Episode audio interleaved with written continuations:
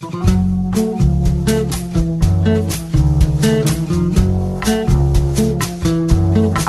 comienza Nuevos Vientos en el Campo. Hola, hola, hola, hola, ¿cómo les va amigos? Buenos días, buenas tardes, buenas noches. Aquí estamos en una edición más de Nuevos Vientos. Bien, la tenemos a Cevita del otro lado, mi amigo Sebastián Nini. ¿Cómo anda, Cevita? Bien, bien, Carlitos, muy bien acá, este, todavía trabajando como, como, bueno, como todos los días, como hay que estar haciendo todos los días, este, pero muy bien, muy bien, encarando también este fin de semana largo que se viene, ¿no? Recordándole a la audiencia que eh, estás como eh, encargado de la comunicación del Renatre. Sí, soy el jefe de comunicación e imagen del Registro Nacional de Trabajadores Rurales y Empleadores. Así es. así El. Renatre. ¿Qué tal? ¿Cómo anda el Renatre? Bien, bien, muy bien. Mucho, hay mucho trabajo, hay muchas cosas que contar. El Renatre este, tiene mucho para decir. Eh, a veces uno desconoce o no tiene muy claro de qué se trata este registro, pero es algo que nació en la mano de la UATRE y de, los, de las cuatro entidades hace ya 20 años y que hoy este, se mueve, tiene su movimiento propio, hay una, una gran cantidad de trabajadores registrados dentro de la gran cantidad también de trabajadores no registrados que hay en el sector agropecuario, cada vez hay más trabajadores registrados gracias al Renatre y gracias a que también se registran los empleadores. Esa es la, la sabia decisión que tomó en su momento eh, eh, eh, el Momo Venegas El cuando, cuando arma cuando arma el Renatre, que es hacerlo de la mano de las cuatro entidades, no hacerlo no solamente desde la UATRE, sino también con las cuatro entidades, con los empleadores, para que al registrar a ser empleador, el empleador mismo también registre a sus trabajadores y esto sea más organizado, ¿no? Sí, sí. Sí, eso fue lo que, lo que hizo lo que hizo el Modo Venegas que le valdeó tanto reconocimiento en el mundo incluso, ¿no?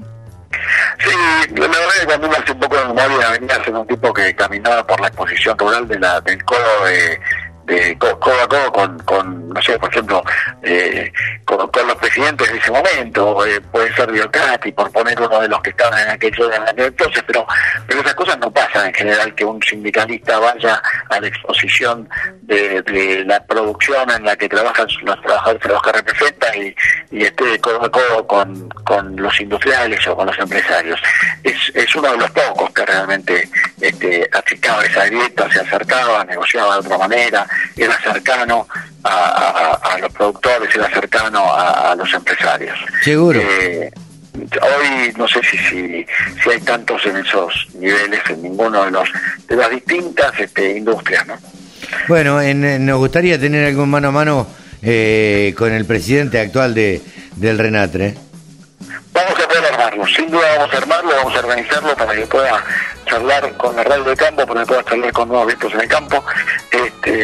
No haber ningún problema hablar con Roberto Uso. Roberto Uso es el actual presidente del Registro Nacional de Trabajadores Rurales y Empleadores. Es, eh, proviene de Coninagro, es un, hombre de la yerba mate, este, proviene de, de- del de Coninagro. Cada año, cada primero de enero cambia la presidencia del registro. Un año le toca a los empleadores, un año le toca a los trabajadores. Eh, este año le toca a los empleadores. El presidente, como te decía antes, es Roberto Dulce, el vicepresidente es Orlando Marino de Federación Agraria. Ah, mira vos. Bien, nos gustaría nos gustaría charlar eh, co- con él, tener un mano a mano que nos cuente cuál es la, la realidad que se vive hoy. Te cuento que para hoy eh, tenemos un programa bastante interesante, o muy interesante. Vamos a hablar de, de seguros con una especialista en seguros como es Fernanda Muñoz. Vamos a hablar de ovinos con Javier Lauría. Vamos a hablar con el presidente, eh, el presidente de la SAC. La SAC es la Sociedad de Agricultores Colombianos. Ajá. Eh, vos sabés que, a diferencia de la Argentina o de otros países, es casi un, un caso único en el mundo. Hay una sola entidad que nuclea a todos los productores, agricultores colombianos. Entonces, claro, tiene mucho más Una fuerza. sola entidad, o sea, no, no, no es como acá que hay varias entidades. No, claro. Acá no va, eh, allá no va Federación Agraria, la Rural, con Enagro y CRA por separado o, o todos juntos, pero a veces el gobierno, eh, según convenga, a algunos le da una cosa, a otros le da otra y el negocio de divide y reinarás siempre existe. Allá Claro, totalmente. hay, claro, allá hay un eh, un presidente de la Sociedad de Agricultores Colombianos rentado que es quien eh, responde, por supuesto, a, al... ¿estamos hablando de un gerente No, o es un hombre elegido por todos los demás? no, claro, bueno, no estamos hablando de un director. Es el director Claro. de la SAC, rentado, que responde a, eh, eh, a- al directorio de la SAC. Ajá. Y ese hombre es el que discute las, las políticas con el, en este caso, la ministro de Agricultura en Colombia, o con el ministro de Economía, o con el presidente de la Nación. Ajá. Entonces, tiene mucha más fuerza este, una sola entidad o ne- negociar con una sola persona que con varias. Vamos a hablar con Nilda Silva, criadora de búfalos en Corrientes. Vamos a hablar, por supuesto, con Pablo Adriani de Mercados. Vamos a hablar con, con Rina Basqueto. Rina Basqueto es eh, una productora de Adelia María en Córdoba de carnes certificadas, carnes criadas a pasto.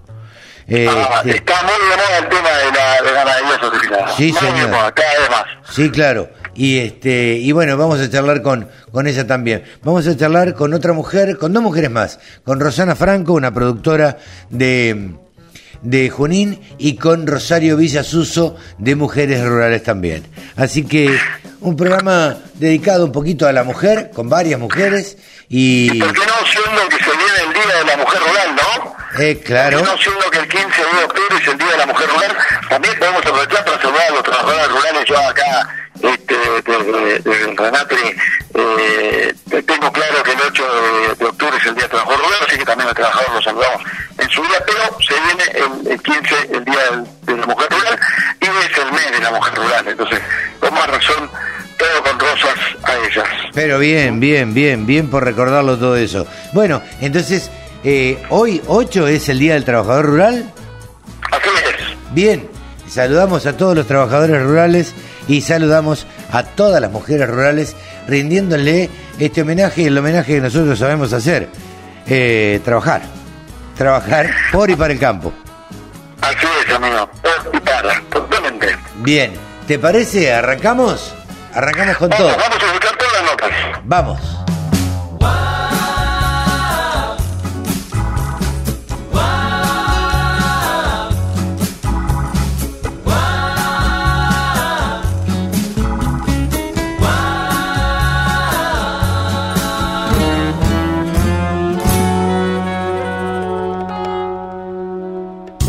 La radio del campo. Única emisora con programación 100% agropecuaria. Ahora estamos en comunicación con María Fernanda Muñoz, subgerente de riesgos agrícolas en Seguros Sura. Hola María Fernanda, ¿cómo estás? Buenos días. Hola, buenos días Carlos, un gusto estar acá con vos, buenos días a toda la audiencia. Gracias por, por atendernos y antes que nada, a ver, yo siempre no quiero ser autorreferencial, pero me declaro fanático de los seguros. Trato de tener seguros para todo lo que puedo, porque creo que son una, una inversión. Eh, contame de este nuevo seguro eh, que, que está lanzando al mercado Sura y que es para la producción ganadera por ahí exclusivamente. Bueno, qué bueno, qué bueno que seas así como decís vos, partidario o activista de alguna manera de todo el tema de cobertura. Mira, la verdad, En este- la verdad es que Sí. creo que en la Argentina falta cultura del seguro. Este, eh, eh, el- los productores agropecuarios la pasarían mucho mejor si tuvieran cultura del seguro. Estoy convencido de eso.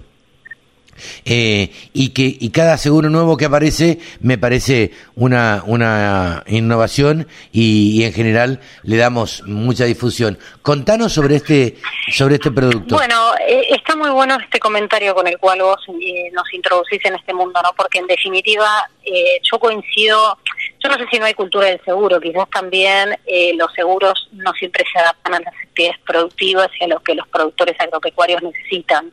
Eh, me parece que a veces también de parte del mercado asegurador este, es una asignatura pendiente en muchos rubros, en muchas actividades, la necesidad de un seguro que se adapte exactamente a la producción ganadera o en este caso a la producción ganadera, pero a la producción agropecuaria en general. Pero bueno, yendo, yendo al punto que vos me mencionabas al principio, sí, nosotros desde Sura, eh, de hecho, mm, prácticamente llevamos casi dos años trabajando en toda una etapa de observación y de acercamiento a esta actividad, que es la ganadería, tratando de eh, diseñar una cobertura que se adapte precisamente a los distintos modelos productivos. En el sector ganadero hay distintas actividades productivas y hay distintos modelos o sistemas de producción. Entonces, de alguna manera, lo que tratamos con nuestro con nuestra cobertura es eso, entender por un lado qué actividades cubrir, que en este caso puede ser la actividad de la cría, puede ser la, la recría, este, o bien la invernada o terminación, o puede ser dos ciclos, no necesariamente, o un ciclo punto a punta, desde la cría hasta este, la invernada o la faena, digamos, a la terminación final. Eso, digamos, la idea es poder cubrir cada una de estas actividades, que puede ser con el mismo productor ganadero o no. Y por otro lado, cruzar de alguna manera que es interesante, que es el sistema de producción. En Argentina la ganadería tiene distintos sistemas productivos. La mayoría de la producción ganadera es extensiva, o sea, campo, pero también hay modelos productivos de, de, sistemas de producción semi-intensivos, o sea, con una parte de suplementación estratégica o con algún tipo de, grano o de, ese estilo de alimentación, y también hay eh, sistemas de producción netamente intensivos. Entonces, un poco la idea de esta cobertura original es tratar de cubrir las distintas actividades que entre hombre en una primera instancia y cruzarlas con el sistema productivo este, que corresponda también de acuerdo a la zona o a la actividad que estemos hablando. Ese es un poco el concepto y lo que da nacimiento a esta cobertura, lo que hace distinto a las coberturas más comoditizadas o quizás más estandarizadas que alguna vez estuvieron vigentes en el mercado. Sí, y creo y creo la verdad que en eh, la mayoría de las coberturas em, que hay y las más normales en el mercado son tienen que ver con la agricultura y no con la ganadería. Sí, totalmente. El mercado asegurador agropecuario, del segmento agropecuario, hoy en día te diría que casi el 90% de los seguros están dirigidos a los cultivos, digamos, a lo que es este, los cultivos tradicionales eh, de Argentina, trigo, trigo cebada de invierno y después este maíz, sorgo, soja y girasol este, eso es lo que es cosecha gruesa, y después hay muy poco deforestación y este y después te diría que, que ganadería prácticamente eh, en Argentina, para que una idea, hay 190 pólizas emitidas de ganado en toda en todo nuestro país. Eso es una penetración del 0,25% de lo que es eh, eh, la penetración del mercado. Eso es para darte una idea, este, la poca penetración que tiene el seguro ganadero. Eh, más allá de los riesgos que pueda haber o que puedan existir en el campo, como rayos, estaba leyendo por ahí en la información que enviaron, eh, no sé, ahogamiento, una, una, eh, un incendio. me vino a la mente las vacas que se mueren en los camiones. ¿Ustedes tienen eso previsto? No, en este caso eh, no. El, transporte es una cobertura que, digamos, lo que nosotros estamos cubriendo es todo lo que acontece adentro del establecimiento ganadero. Okay. El traslado, digamos, es parte de la eh, de la póliza de traslado de hacienda que normalmente tiene un, un camión de traslado de hacienda. Claro, porque no sería este el caso. Escuchaba a muchos productores y transportistas que en verano, por lo que los hacen esperar en los frigoríficos, se mueren muchos animales arriba del camión.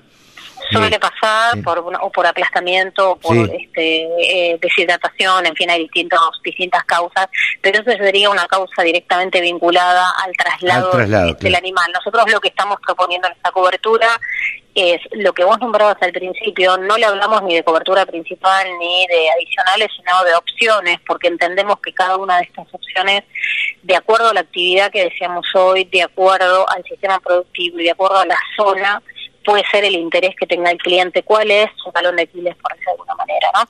Entonces, en el caso de, de, la opción 2, por ejemplo, que es parte de lo que vos decías recién, están todo lo que son riesgos de la naturaleza, granizo, inundación, viento, y una apuesta muy fuerte que es la temperatura excesivo golpe de calor, que es una cobertura que no existe hoy en el mercado.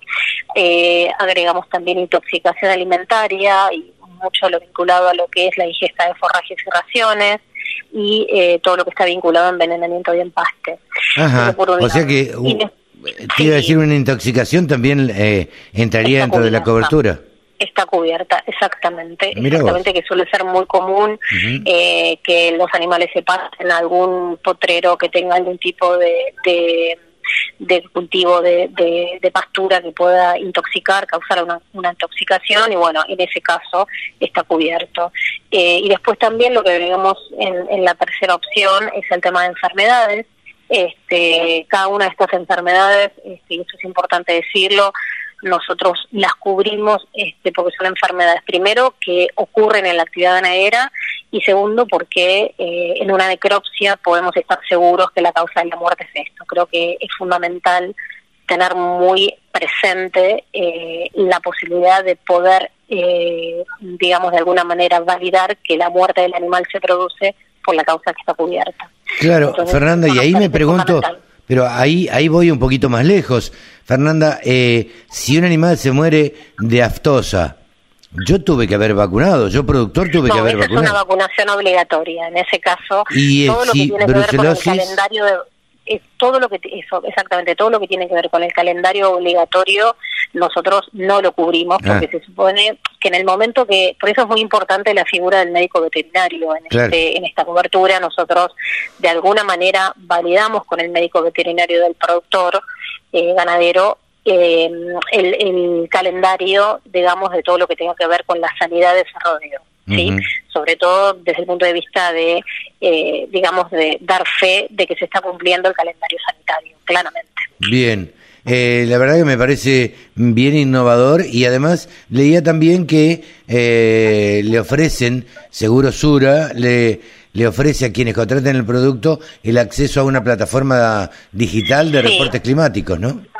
Sí, nosotros, eh, eh, nosotros Censura este, nos, nos definimos como una empresa gestora de tendencias y riesgos. Este, Y un poco la, la, el concepto tiene que ver con la posibilidad de ofrecerle a nuestros clientes, a, a nuestros asegurados, herramientas que de alguna manera colaboren en todo lo que tenga que ver con la gestión integral del riesgo. O sea, el seguro es una parte más, es muy importante, pero no, eso en cierta manera es cuando es el expos, ya ocurrió el siniestro, por decirlo de alguna manera. Nuestra nuestra idea y con esta herramienta, con esta plataforma es un visor geográfico, eh, lo que permite al cliente es ingresar de una manera muy sencilla, está en un formato este, de, de un celular, digamos, no tiene ninguna ninguna complejidad. El cliente puede entrar, delimitar su campo, sus coordenadas, GPS del campo, y puede seguir distintas variables climáticas. Puede ver lo que sucedió hacia atrás, puede ver lo que está pasando ahora y también puede generar boletines de pronósticos climáticos trimestrales con actualización mensual. ¿Qué es lo que puede ver? Puede ver cantidad de precipitaciones caídas, puede ver temperaturas extremas, heladas que pueden afectar su, su campo natural o sus pasturas, y lo que tenemos interesante para lo que es ganadería es el ITH, la posibilidad de hacer un seguimiento de un índice de temperatura y humedad a nivel de lote, lo cual le permite, este, digamos, cuando la temperatura está durante más de tres días por encima de 28 grados, es probable que los animales empiecen a sufrir porque no alcanzan a resetear su temperatura. Sí, sí, Entonces, pueda decidir, claro, exactamente, decidir movilizarlos este, a otra parte del campo que tenga, por ejemplo, un monte, en fin, pueda, este, digamos, tomar una decisión de, de, mitigar el riesgo potencial que se puede estar gestando. Un poco la, la plataforma tiene esa, ese objetivo, que el cliente pueda hacer una gestión del clima de una manera online y mucho más dinámica y tomar decisiones de negocio desde un lugar este, de certezas, ¿no? Porque creo que el clima este, tiene hoy, digamos, atraviesa todas las actividades, pero en el caso de la agropecuaria la atraviesa de manera este, muy lineal, digamos, muy fuerte. Entonces, bueno, entregamos esta herramienta como parte de nuestro pack, digamos, en cierta manera de propuesta de, de, valor que Sí, le sí. permita al cliente A quienes ser contraten, ¿no? claro, a quienes contraten este seguro, este, eh, bueno, esta- estas alternativas acceden que, a esta plataforma. claro, pueden acceder a esta plataforma. Eh, mm, Fernanda, muchísimas gracias por este contacto con la Radio del Campo, a disposición No, desde ya favor. para difundir lo que lo que tengan que difundir y este y felicitaciones por bueno por esta innovación. Muchísimas gracias, Carlos, a vos y un saludo grande para toda tu audiencia. María Nos Fernanda Muñoz, subgerente de riesgo agrícola en Seguros Sura, pasó aquí por la Radio del Campo. Agricultura, ganadería, semillas, razas, precios, tecnología. Toda la información en laradiodelcampo.com. Javier Lauría, saben ustedes que es el periodista que más sabe de ovinos en la Argentina y que se ha dedicado exclusivamente, eh, o casi exclusivamente, a la producción ovina, a, a- a la- analizar y a contarnos lo que es la producción ovina. El fin de semana estuvo en Tandil. ¿Cómo te va, Javi? Carlitos, ¿cómo andás? ¿Cómo te va? ¿Cómo estás? Muy bien, por suerte, todo en orden, todo tranquilo y con ganas de que nos cuentes porque el sábado pasado eh, nos adelantaste que te estabas que estabas en Tandil. Estabas en Tandil, estabas en La Jura. Contanos qué es lo que sucedió sábado y domingo. Bien. Eh, vamos, vamos por partes. Tandil primero es, muy lindo. Es muy Tandil- lindo. Tandil es lindo. Eh, sí. Y tiene dos estaciones Tandil a tener en cuenta. La de tren y el invierno. Ahí, se terminó. Pero no, la verdad que es muy lindo. Tandil es una zona agrícola, muy agrícola, muy bien desarrollada y con mucho potencial. Y, y si uno mira un poquito más, ya se va a la urbanidad, tiene eh, un polo mm, tecnológico que se está desarrollando, que está creciendo, por lo cual le da otro toque a la ciudad que le va a generar ingresos en el corto, mediano y largo plazo. Ah, mira. Se, mm, hace, hace un tiempo se instaló una oficina de una empresa muy importante a nivel mundial eh, de software, de desarrollo de software, lo cual va a darle trabajo a Tandil y alrededores, a la gente del software. Sí, claro.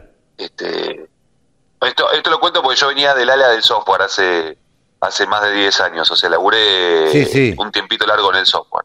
Entonces, ahí tengo algunos orígenes y cuando me nombran algunas cosas es como que no me... No, o sea, entiendo el idioma. Pero bueno, vamos a hablar de eh, la producción y, y por qué ovinos y demás. Eh, como te decía, Tandil es una zona muy agrícola.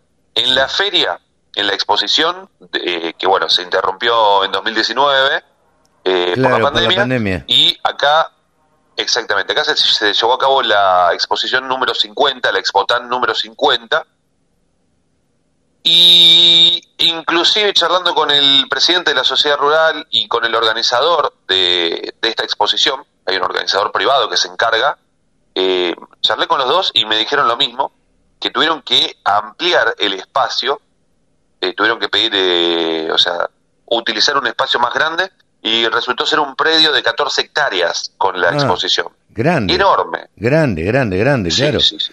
Vos es que es una. Ahora seguí- seguimos charlando, pero es una constante. Eh, ¿Te diste cuenta que Expoagro explotó después de pandemia? Cierto. La rural Muy cierto. explotó después de pandemia. Agroactiva explotó después de pandemia. Eh, Tal cual. Creo que, que nos dejó esta, la, la pandemia eh, nada, con, con, con muchas ganas de salir y con muchas ganas de estar. No sé cuándo se va a normalizar o si esto que estamos viviendo es lo normal ahora. ¿Sabes que cuando lo fuiste diciendo me vino una imagen en la cabeza?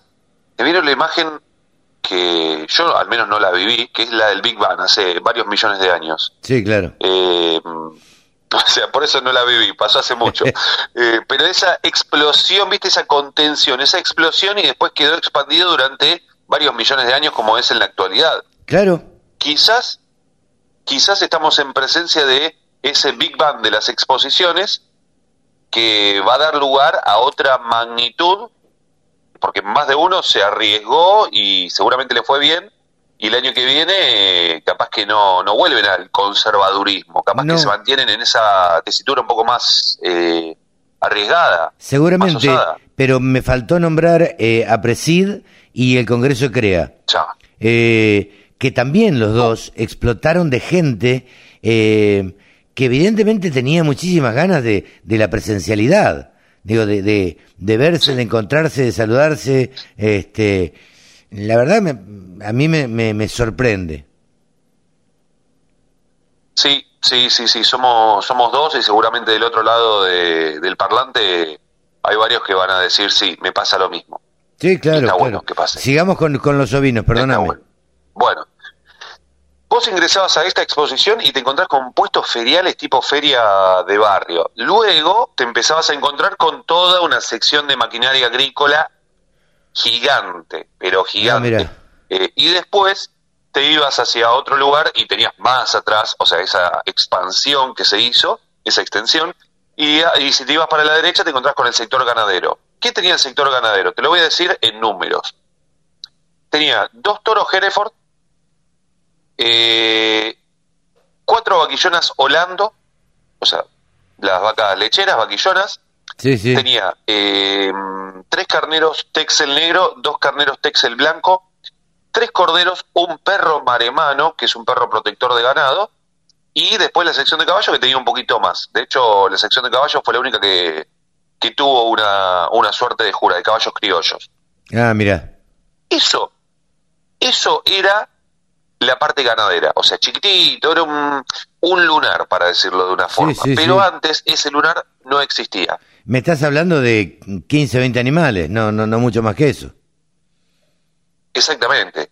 Eh, ¿Qué es lo que celebro yo? Y creo que, o sea, te lo comparto, capaz que vos vas por la misma senda, que se empiece a diversificar, que no sea, si vos sos agrícola, netamente agrícola, que le des un lugar a la parte eh, pecuaria. Claro. Y si sos y si sos netamente pecuario, dale un lugar a la parte agrícola. Sí, sí, totalmente. Eh, la diversificación, no solamente quedarse con Total. una producción. Exactamente. Eh, con el paso de los años va a haber algo, y esto capaz que me estoy yendo por las ramas, pero bueno, está bueno verlo. Eh, con el paso de los años se va a dar el tema de la comercialización y ya se está dando ya hoy en día. Hay quienes comercializan los bonos verdes, que son los bonos que se le dan por la retención de carbono en la tierra. Eh, y creo, creo, y tengo una postura muy a favor de la comercialización de bonos y pienso, y lo charlé inclusive con, con algunos que están en la regeneración de suelos y demás, y bueno, hay que ver lo que cotiza ese bono, lo que cotiza eh, la retención por hectárea, porque quizás la oveja, la vaca, pasan a ser el medio para que el negocio mayor, que es la venta de ese bono, eh, le genere un ingreso extra o un ingreso principal a el que comercializa, al que tiene esa Claro. retención en sus tierras. Sí, sí, sí. Eh, Yo no sé, y esto desde mi ignorancia, yo no sé si hay tanta retención en las diferentes, o sea, los, los diferentes cultivos. Yo no soy experto en la parte agrícola, así que no sé si cuando sembrás maíz, cuando sembrás soja, cebada, avena, centeno, lo que sea, eh, tenés retención de carbono como la podés tener en campos que se hace una regeneración a partir del el bosteo vacuno, el bosteo ovino y todo ese tipo de trabajo o el descanso Claro. para que sí, vuelvan sí. A, a regenerarse las pasturas naturales. Naturales, sí. Desconozco. Habría que averiguar con, con eh, algún experto en agricultura, eh, ver, a ver cómo, cómo, cómo se maneja ese tema, ¿no? Totalmente. Sí, bueno, de última, un día hacemos una, buscamos a alguien experto y hacemos una entrevista conjunta y, Seguro. y lo indagamos por todos los wines. Seguro. Eh, Javi, ¿cómo vienen las charlas modo Obis? Vienen muy bien, es una excelente pregunta. Martes próximo eh, tenemos Martes el 11, séptimo ¿no? episodio. Martes 11. Ah, martes 11, exactamente, sí. Este, Bien. Tenemos el séptimo episodio, vamos a hablar de, de genética carnicera. A vos te lo voy a revelar, todavía no lo revelé en las redes. Eh, a pesar a pesar de que estamos a el sábado cuatro días, todavía Sí. no lo revelé, así que te voy a dar el secreto. A ver. Y es eh, Carlos Mario Laborde, de Cabaña El Harem, eh, va a estar en el piso, va a venir al estudio. y vamos a hablar primero de producción carnicera. Recordemos, Carlitos viene del origen de los vacunos, o sea, él es matarife y trabaja hace muchos años como matarife vacuno y en un momento que vamos a vamos a preguntarle por qué se le despertó el bichito de querer criar ovejas, empezó a criar ovejas. Mira vos. Y ahí fue que desarrolló desarrolló la raza Hampshire, o sea, Hampshire Down y, y el año pasado, el 4 de diciembre, hizo un remate en el cual se vendió a valores récord para la Argentina y en algunos casos también a valores récord mundial de Hampshire Down. Eh, algunos ejemplares que fueron increíbles. Un remate en que se vendió una oveja en 6 millones de pesos, eh, una oveja pura de pedigree, y había en ese entonces pocas hembras vacunas que llegaban a esos valores. Impensado para la Argentina. Impensado para la Argentina, ¿no? Totalmente. Totalmente. Hay una clave. Hay una clave y te la voy a decir, y es que tenía compradores de Uruguay, Brasil y Paraguay. Ah, bueno, claro. Había gente de afuera que, que podía pagar eso. Exactamente. Pero bueno, o sea, eso habla de un mérito de generar ese, ese magnetismo, no solo para, para los locales, sino también para gente de toda la región. Claro, sí, sí, sí. Eso es, es importante. Digo, eh, tratar de, de hacer eh, un remate en Argentina, pero tratando de tener compradores de afuera, de otras regiones, de toda la región.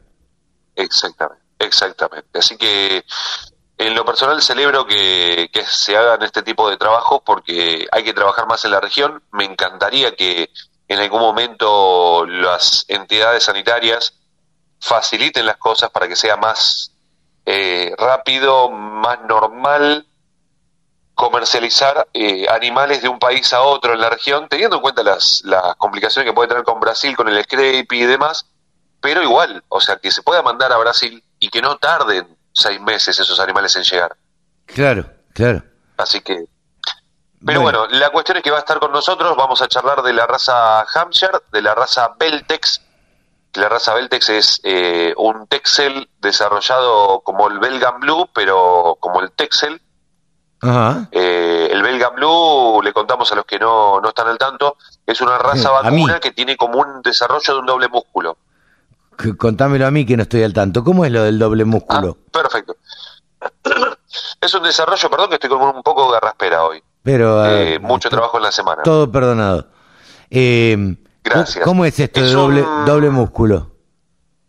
Es una cuestión genética. Eh, notaron que había un gen en algunos animales, un gen que desarrollaba un doble músculo, o sea, que, o sea, una cuestión genética en el ADN, que hacía que en lugar de desarrollar una cantidad de fibras musculares, desarrollaba muchas más fibras musculares, por lo cual eh, se determina, como para decirlo rápidamente, que es como un doble músculo, o sea, y fibras musculares más grandes, lo cual le da a, ese animal un desarrollo más rápido, más grande y, en definitiva, termina siendo un animal con mucha más masa muscular que termina siendo un desarrollo carnicero que si vos imprimís esa genética sobre otras razas, esa cruza te va a dar un, en el mismo tiempo mayor cantidad de carne.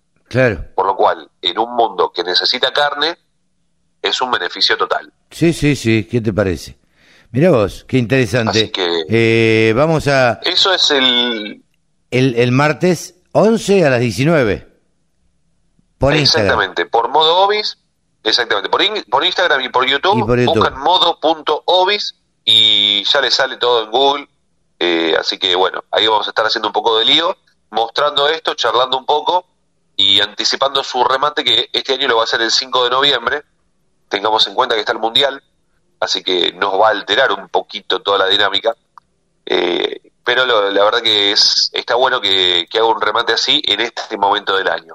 Claro, sí, sí, ¿qué te parece? A ver, es para aplaudir eh, esa actitud, digo, no. Sí. sí, sí, Y bueno, a estar atentos porque primero la charla, después el remate y veremos cómo, cómo se desarrolla, porque siempre el primero es el que tiene un montón de éxito, el segundo se aplaca un poquito y el tercero cuando decís, bueno, pará, ¿por qué pasó esto? Corregís errores, entre ellos eh, aburguesarse, como le pasa a muchos, digo aburguesarse no desde la burguesía, sino desde el hecho de calmarse y quizás no, no cubrir todos los detalles.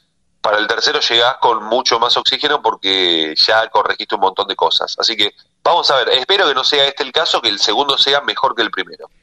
Te tengo que felicitar, Javi, porque la verdad es que estuve viendo el otro día eh, en modo Ovis en YouTube forrajes verdes hidropónicos eh, para ovinos, caprinos y bovinos. Y la verdad que me resultó sumamente interesante la nota. Eh, la verdad que muy bien explicado y muy clarito todo.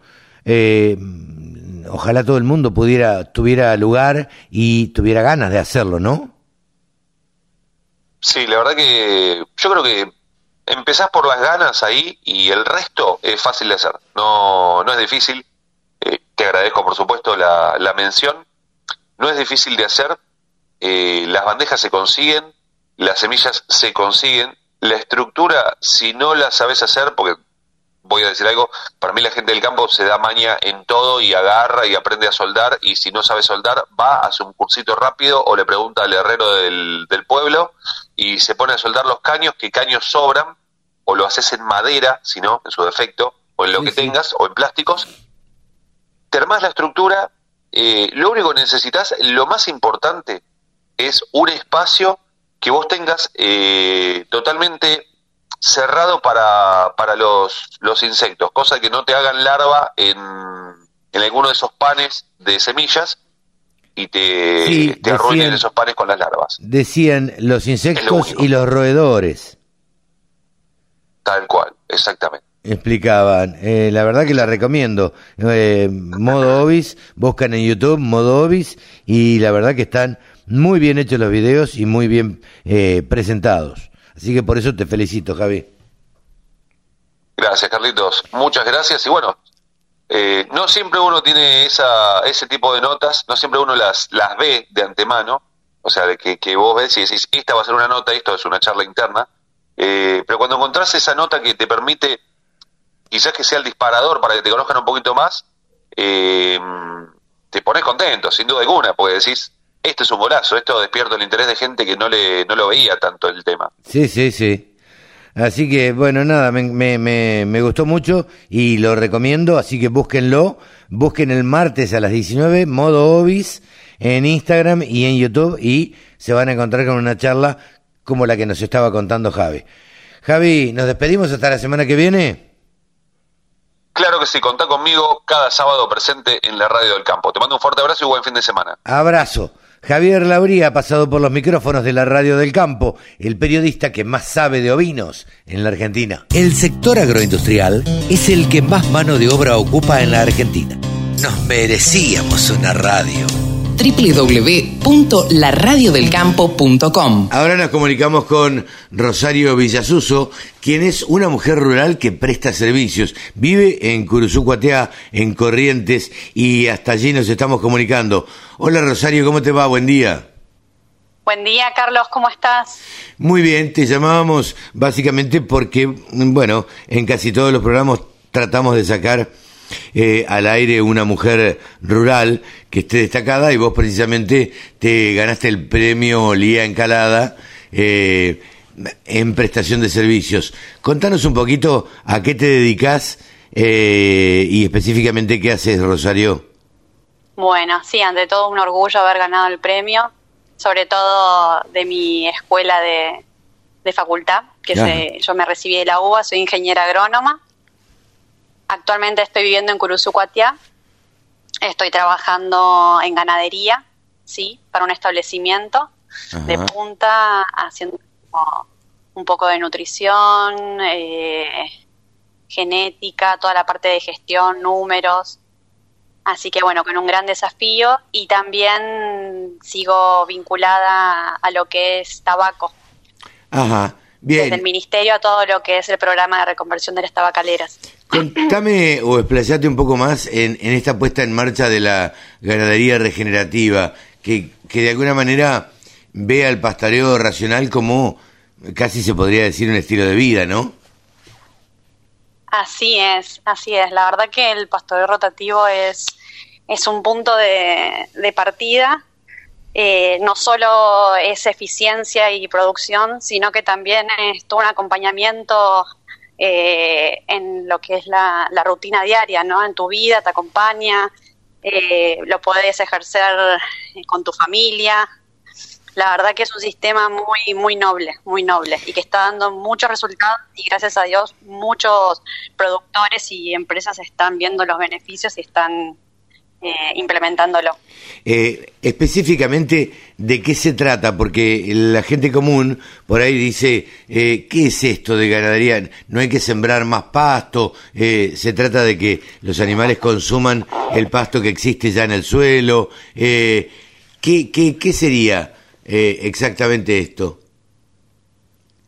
Básicamente es aumentar la eficiencia de lo que del recurso forrajero que uno tenga, digamos del pasto. Uh -huh. eh, se trata de dejar descansar los lotes, tener cargas instantáneas eh, altas y justamente comer sin permitir selección, que coman todo, dejar descansar y que todo eso se vaya regenerando. Y asimismo uno tiene una fertilización biológica a través del bosteo y la orina, Ajá. lo que también reduce mucho el, el uso de insumos. Ajá. Entonces es, es amigable para el ambiente y es amigable para el bolsillo porque reduce costos y es amigable para la producción. Ahora, es, es porque aumenta tu eficiencia. ¿Es sustentable económicamente? ¿Es posible esto? Sí, es posible, es posible. Yo estuve, apenas vine a Curuzú, empecé a trabajar en una chacra y empezamos a implementarlo con pastizal natural Ajá. y responde de una manera excelente. Y acá ya hay varios productores que lo están haciendo con pastizal natural y es impresionante. El mito de que no hay pasto en invierno se acabó. ¿Y, y cómo, a ver, cómo, cómo se hace? Porque uno está acostumbrado a alimentar a las vacas, o normalmente lo que ve es alimentar a las vacas eh, con un suplemento, o en otras épocas no, pero eh, con un suplemento o con eh, un alimento balanceado y demás. ¿Cómo haces? ¿Lo tenés que rotar permanentemente? Eh, eh, eh, ¿qué, ¿Tenés que ponerle menos carga de animales por hectárea? ¿Cómo es? A, a ver, como para simplificarlo, sí. sería primero, bueno, va a llevar todo un sistema de apotrenamiento, o sea, muchas más parcelas en las cuales tu rodeo va a ir rotando. La idea es que no se superen los tres días de ocupación por un tema de aprovechamiento de, de ese recurso y para que justamente el animal no esté pisoteando, porque el animal donde bostea ya después no come. Claro. Entonces eso es tiempo que está el animal en, en, una parcela y que eso no se está aprovechando y el animal no está comiendo. Claro. Por lo tanto no está ganando peso y no se está nutriendo. Entonces es, es un combo de todo. Ahí justamente uno lo que tiene que lograr es que se coma bien abajo, ¿sí? Eso uno lo maneja con la carga y eh, la superficie de las parcelas. Lleva toda una planificación previa. Uh -huh. Se usa todo lo que es eh, boyeros eléctricos para justamente hacer más fácil la, la división de parcelas. Eh, y uno va rotando, ¿sí? Entonces llega un momento que ya la parcela que vos dejaste, depende de la estación del año donde estés, eh, ya descansó y creció todo ese pasto, ¿sí? Ah, Rebrotó. Y Ajá. ahí vuelve a recibir la boca del ganado. La, la carga Entonces, de ganado. básicamente siempre, exactamente, entonces siempre estás dándole, aparte, pasto fresco Ajá. y de buena calidad. Eh, y de esa forma uno va regenerando los pastizales. ¿La carne tiene alguna diferencia? La carne que producís. ¿La cómo? La carne que producís. Pero y sí. Porque, A ver, digo, a eh, ver, contalo, contáselo a, a la audiencia, porque hoy está bastante de moda lo que es eh, grass feed, lo que es eh, comi- eh, carne eh, criada a pasto, ¿no? Así es. Bueno, eh, en realidad es depende con un, don- en qué sistema productivo implementes. Pero siempre es un tema ya, digamos, organoléptico de, de grasas. Las grasas son diferentes cuando uno recibe una, una dieta de, de feedlot que una dieta, no estoy hablando ni que sea ni malo ni bueno, son diferentes, Ujú. ¿sí? ¿Cuáles- Entonces, cu- cuáles ahí son está esas diferencias? El diferencial. ¿Cuál, es- ¿Cuál sería la diferencia? y la composición, sí, la composición que vos tenés de tu grasa intramuscular. Ajá. O sea, Ya, ahí entramos en, en- en moléculas, entramos en, un, en todo un mundo, ¿sí? En todo un mundo. Pero hay ciertas diferencias por el sistema de alimentación. Como en los humanos, eh, depende de lo que vos comas, vas a tener, eh, tu cuerpo va a ser diferente, la composición va a ser diferente. Claro, pero tejidos. claro, pero más rico, más feo. Digo, porque puede ser una carne más dura, más blanda, eh, más magra. A ver, ¿qué, qué diferencia Bueno, tendría? eh, respecto, respecto, uno de los beneficios, justamente hablando de, de- haciendo referencia a lo que vos me decís de lo que es la terneza, de, de- de que sea más blanda, eh, justamente el pastoreo rotativo tiene el- la gran bondad de que vos estás eh, sociabilizando constantemente, el animal conoce, va de la mano de lo que es el bienestar animal. ¿sí? Entonces son animales que están más acostumbrados a la gente, que no necesitan cargarse ni con picanas, que, que responden a la voz de mando de la persona que está a cargo de, de los cambios de parcela. Eh, y todo ese acompañamiento, el no tener perros, ¿sí? que estén estresando al animal, todo eso se va a traducir en que vos tengas una carne con mayor nivel de terneza. Con O menos, sea, hasta- una carne con, men- punto. con menos estrés. Exactamente, exactamente. Mira vos. Y, A mí y- me ha pasado de cargar tropas sin necesidad de ningún tipo de picana, eh, simplemente con la voz, y nadie no me lo podían creer, claro, y, y eso se traduce en rendimiento, porque es así. claro.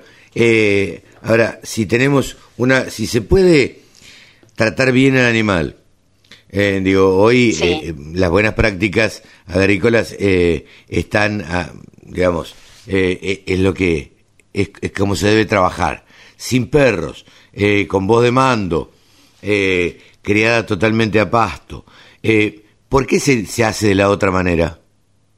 ¿Por qué se ponen los animales en un feedlot? ¿Por una cuestión pura y Bueno. exclusivamente económica o qué? Son, sí, son decisiones de manejo. A ver, eh, para mí el, el, el fieldot no es un enemigo, al contrario. Eh, uno, dando alimentación en fieldot, podés suplementar y complementar muchas cosas que capaz que a pasto no podés. Es depende del sistema productivo que, que cada que cada empresa o cada productor elija tener, ¿sí? Eh, ¿En Eh, cuánto tiempo, son cosas Rosario? diferentes. ¿En cuánto tiempo yo tengo un animal terminado de 350 kilos, eh, una visita, una vaquillona, eh, a campo, Sí. Criado a campo? y todo a campo y te va a llevar dos años. Dos años. Y Dos años. si lo suplemento, si lo, si lo pongo en, en un feedlot, Y lo podés sacar en, en 90, haciéndole directamente un engorda en 90 días. claro. O sea, Ahí, en una, en un, o sea, te, te ahorrás un año. un año, digamos. claro. Sí, sí, sí, sí. Eh, el ahorro sería un año, eh, lo cual no es poca cosa, digamos, pero se gana, No, por se eso gana de son manera. Exactamente, son diferentes cosas. Uno tranquilamente puede eh, hacer una recría con un con un sistema rotativo y después o vender o si tiene un ciclo completo agarrar y, y terminar los animales. Eh, se puede, tiene múltiples conjugaciones. Eso no es eh, limitante. Claro. Lo, lo importante del sistema es la eficiencia. Ajá. Es la eficiencia. Normalmente un animal a campo continuo, un sistema continuo está eh, cosechando, digamos, el pasto es con una eficiencia del 60%. ¿Por qué? Porque va seleccionando lo que quiere comer. Claro. En cambio, con un sistema rotativo, el bicho come lo que hay. Entonces vos ahí te estás comiendo el 80% y no estás desperdiciando nada. Nada, claro. Entonces, claro. Sos puramente eficiente. Y eso se traduce en mayores ganancias de peso vivo por día. Y en también eso te va a permitir si tenés que terminar los animales terminarlos en menor tiempo. O sea que necesites menos tiempo de, de encierre. O sea, trae muchas más eh, beneficios. Sí, sí, sí. Por lo que Pero veo, e- es muy amoldable. claro, por lo que veo estás medio fanatizada con, con el tema, ¿no? Te apasiona. Es que es, sí, realmente cuando uno empieza a ver los resultados es, es apasionante, es apasionante. Y ojalá mucha gente se vaya contagiando porque eh, tener el sistema continuo, que es tener los animales en grandes extensiones, eh, no, está, no es eficiente, mismo también para el control de los animales, la sanidad. eh, hay un gran diferencial. Lo que pasa es que hay un tema cultural muy fuerte de por medio Claro. y que es difícil de vencer. Esa zona en la que vos estás es zona de garrapatas, ¿no?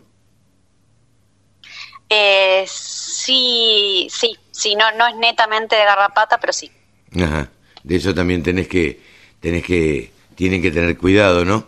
Eh, por último, Rosario, para no molestarte más, eh, eh, contanos un poquito cómo es este trabajo que tenés vos también en la auditoría del programa de reconversión de las tabacaleras. Bueno, básicamente mm, nos, hay un impuesto que al cigarrillo, ese impuesto por ley va al productor, esa recaudación. Entonces, básicamente mi función es auditar y todo ese dinero va por mm, eh, mediante proyectos, llega al productor. Nosotros lo que hacemos es auditamos que corroboramos que, que las cosas lleguen al productor. Ok.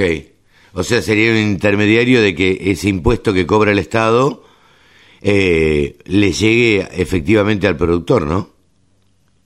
Exactamente, ¿Y con- exactamente. Entonces nuestro trabajo consiste básicamente en hablar con los productores, ir chacra por chacra, eh, y ir viendo un poquito ahí también la realidad diaria de, de cada productor, porque son siete provincias tabacaleras y es muy diverso, son muy diversos escenarios.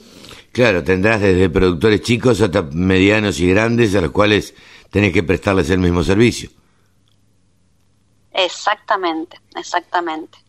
¿Y, qué beneficio le trae esta, eh, esto al productor específicamente? ¿Para qué le sirve? Y bueno, es un respaldo, es una seguridad. Eh, nuestra función para ellos es una seguridad. Nosotros tenemos que, que ver que ellos estén bien y que lo que realmente eh, está programado que les va a llegar de una forma les llegue. Claro, Así que somos una especie de, de garantía. claro, claro, sí, sí, de que eso le vuelva, realmente los impuestos vuelvan al contribuyente. exactamente, exactamente. Y también es una forma, bueno, de que la producción eh, continúe, digamos. Claro. Porque es, es, la- es una de las producciones que más jornales eh, tiene y que más trabajo y familias alimenta, diríamos. Ah, mira vos. Más allá de que, bueno, de, de- del, lo que uno puede, o sea, de lo que, del tabaco, de lo nocivo para la salud, pero desde un punto económico, en las provincias es, Sí, es para- un generador de trabajo. Para quienes lo producen, ¿no? Exactamente. Eh, Rosario, te agradecemos este diálogo con la Radio del Campo, te felicitamos por este premio Lía Encalada en, en prestación de servicios y bueno, nada, eh, volveremos a charlar en algún otro momento para que para seguir hablando sobre esto de la ganadería regenerativa, el pasteo, el pastoreo racional y, y, y bueno, y este estilo de vida que, que de alguna manera has adoptado y que, bueno, y que buenos resultados te está dando, ¿no? Así es, así es, cuando quieran, porque la verdad que, que es un sistema que todos deberían, aunque sea verlo, Claro. verlo para creerlo, porque eh, es muy difícil a veces cambiar la cabeza y, y poder entender, pero una vez que uno lo ve, eh, es un viaje de ida y la verdad que es eficiencia. Y no es solamente bienestar, es bienestar animal, es reducción de costos productivos, eh, es un estilo de vida, es sanidad, tiene muchas aristas y son muy beneficiosas. Así que la verdad que ojalá que, que más gente se contagie y que se, invi- se autoinviten a conocerlo. Ojalá, ojalá que así sea. Muchísimas gracias. Rosario Villasuso pasó en los micrófonos de la Radio del Campo. El sector que más ingresos le genera al país se merecía tener una radio. www.laradiodelcampo.com Ahora estamos en comunicación con Rosana Franco. ¿Saben ustedes o no que Rosana Franco es una productora agropecuaria, mujer rural. ¿Cómo te va, Rosana? Buen día. Buen día, Carlos. Muy bien, muy bien. Gracias por llamarme. No, por favor. Eh, habíamos charlado en alguna otra oportunidad, me parece, y queríamos saber, bueno, cómo siguen las cosas en Junín. ¿Dónde estás vos exactamente? Bueno, yo estoy en Junín, provincia de Buenos Aires, y la explotación agropecuaria está en Agustín Roca, un pueblito de mil habitantes que está a 15 kilómetros de la ciudad. Ajá. Y Eh, bueno, mira, estamos, hoy por hoy estamos con un tema climatológico muy difícil, una sequía muy, muy pronunciada, que lamentablemente está castigando mucho a lo que tiene que ver con las pasturas, para el ganado, eh, se están acabando las reservas de forraje, hay algunos lotes de trigo que se han sembrado, pero bueno, la sequía no, los, no les deja crecer, hubo una helada hace unos 15 o 20 días que también los secó, así que bueno, el panorama agrícola eh, aquí en la ciudad está siendo difícil, no hay perspectiva de lluvia, así que bueno, bastante preocupante, porque hace años que no teníamos una situación similar. eh, eh, esto afecta eh, no solamente al productor agropecuario, como digo yo, sino también a toda la ciudad. Imagino, porque la ciudad vive de, de lo que consume el campo, ¿no? Sí, sí, bueno, Junín es una ciudad grande que también tiene otras actividades, hay agropecuario, pero también tiene otras actividades, hay un polo de salud importante, una universidad, eh, regiones de, de AFIP, de tribunales, y es grande la ciudad. Lo que sí está encareciendo esta lluvia también es el tema de los alimentos, porque eh, la- la- lo que tenga que ver con verdura eh, se está produciendo poco, lo poco que quiere también traerlo de afuera, a veces del cordón de Rosario, de La Plata, y eso también hace que se encarezca el precio. Sí, sí, sí. Porque lamentablemente, claro, claro, cuando no llueve, a veces los que eh, hacemos agricultura extensiva, bueno, vemos en los cultivos grandes, eh, o sea, el cultivo es importante, ¿no? Si soja, trigo, maíz, pero también lo que tiene que ver con la huerta o la horticultura, si no llueve también es difícil de producir, difícil producir eh, lechuga, eh, acelga, bueno, espinaca, zanahoria, todo lo que consumimos. Es difícil porque hay que regar y, y sabemos todos que regar no es lo mismo que la, que la lluvia. No, no, hay no, sin duda. Sí, Eh. de humedad y demás. Así que bueno, creo que el tema de los alimentos eh, va a tener un, un incremento porque, bueno, por todo esto que te estoy contando. Hablaste de la agricultura extensiva como la el maíz, la soja. Eh, estás al tanto, obviamente, de este nuevo estas medidas eh, que hablan del dólar soja. ¿Qué opinión te merece, Rosana?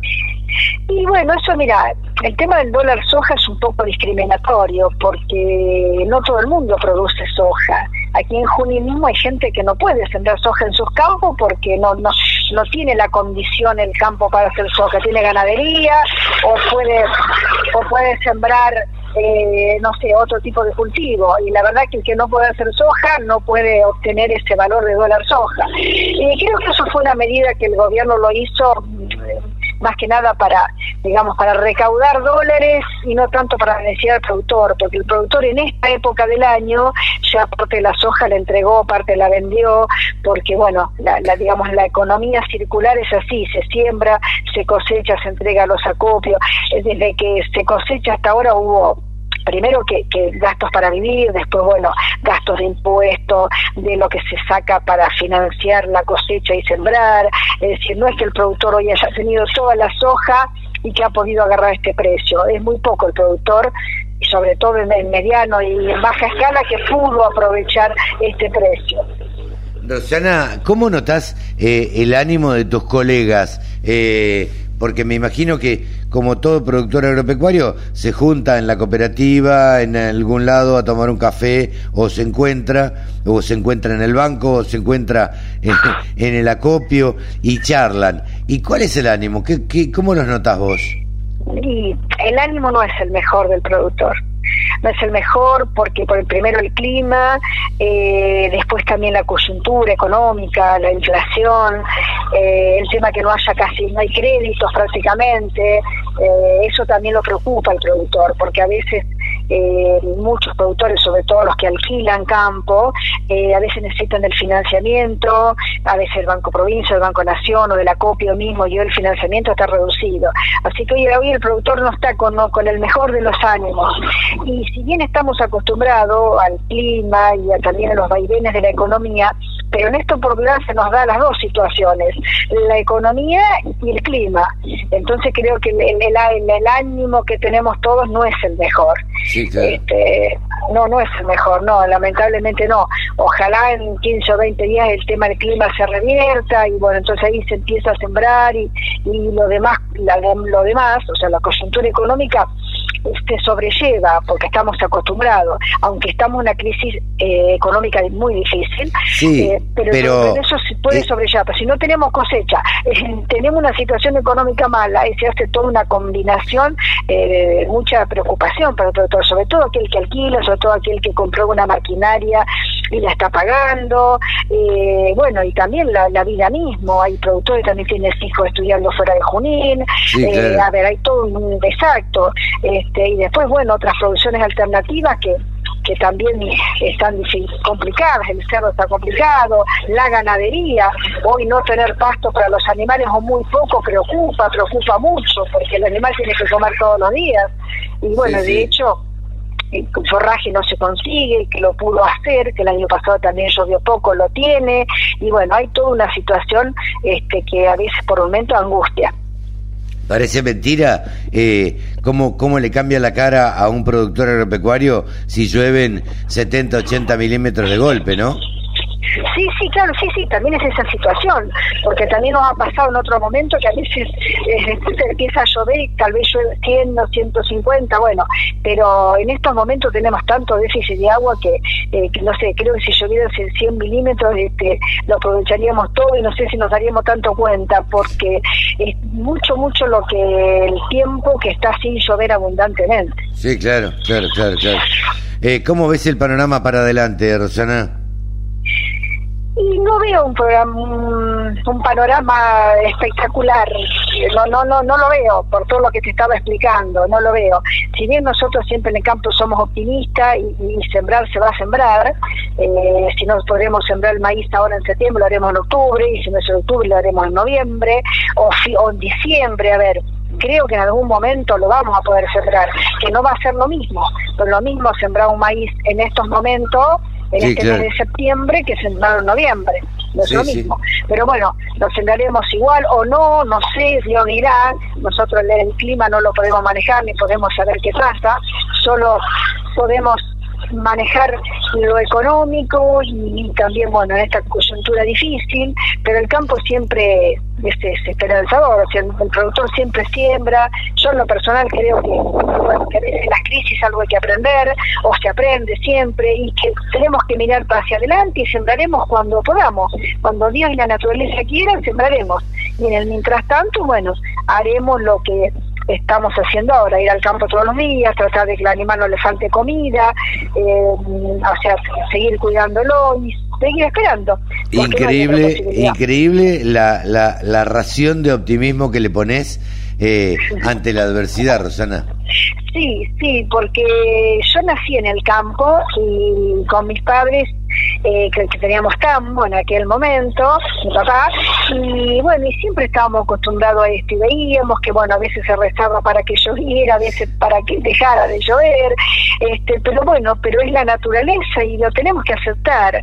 Y siempre digo, de todo a veces surge aprendizaje, esto surge para pensar que hay que hacer más reserva, por ejemplo, el forraje para los animales, que quizás las producciones hay que empezar a, a pensar en, en, en otro tipo de bueno, pero soy optimista, sí, sí, creo que lo último que podemos perder los productores y todos eh, es el optimismo.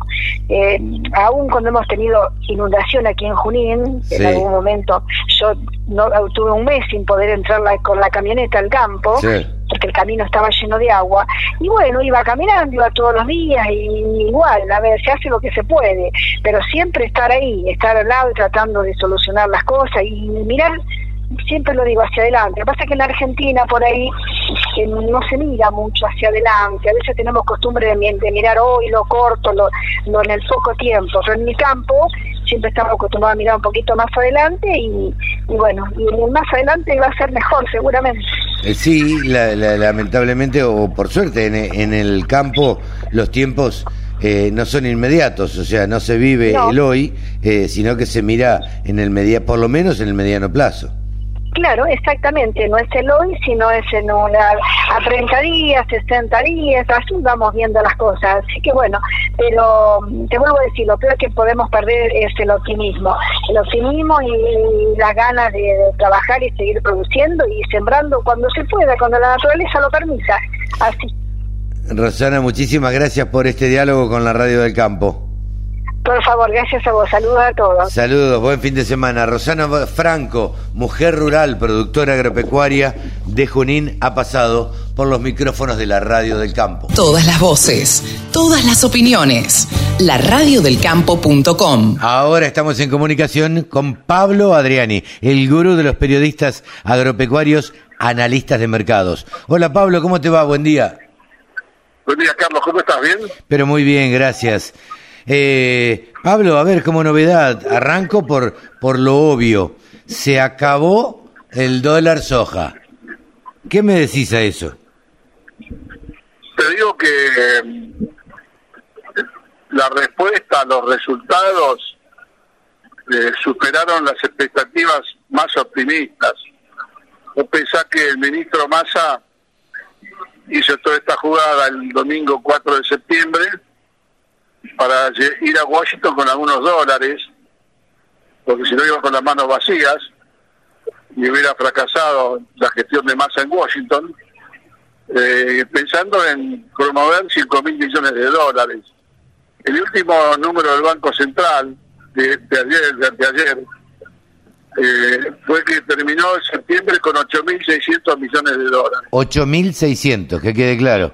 Superó ampliamente las expectativas que tenía. Superó ampliamente y en soja eh, le podemos atribuir 7 mil millones de dólares y el resto lo podemos eh, distribuir entre maíz, aceite de soja y harina de soja, que quedaban pendientes de, de liquidarse. Está O sea bien, pero esto no, que- esto no tuvo un dólar diferencial, esto último. No, totalmente, total, no tuvo un dólar diferencial, pero por ahí es aceite de soja, harina de soja que se procesó, se procesó con el dólar soja 200. Claro, claro.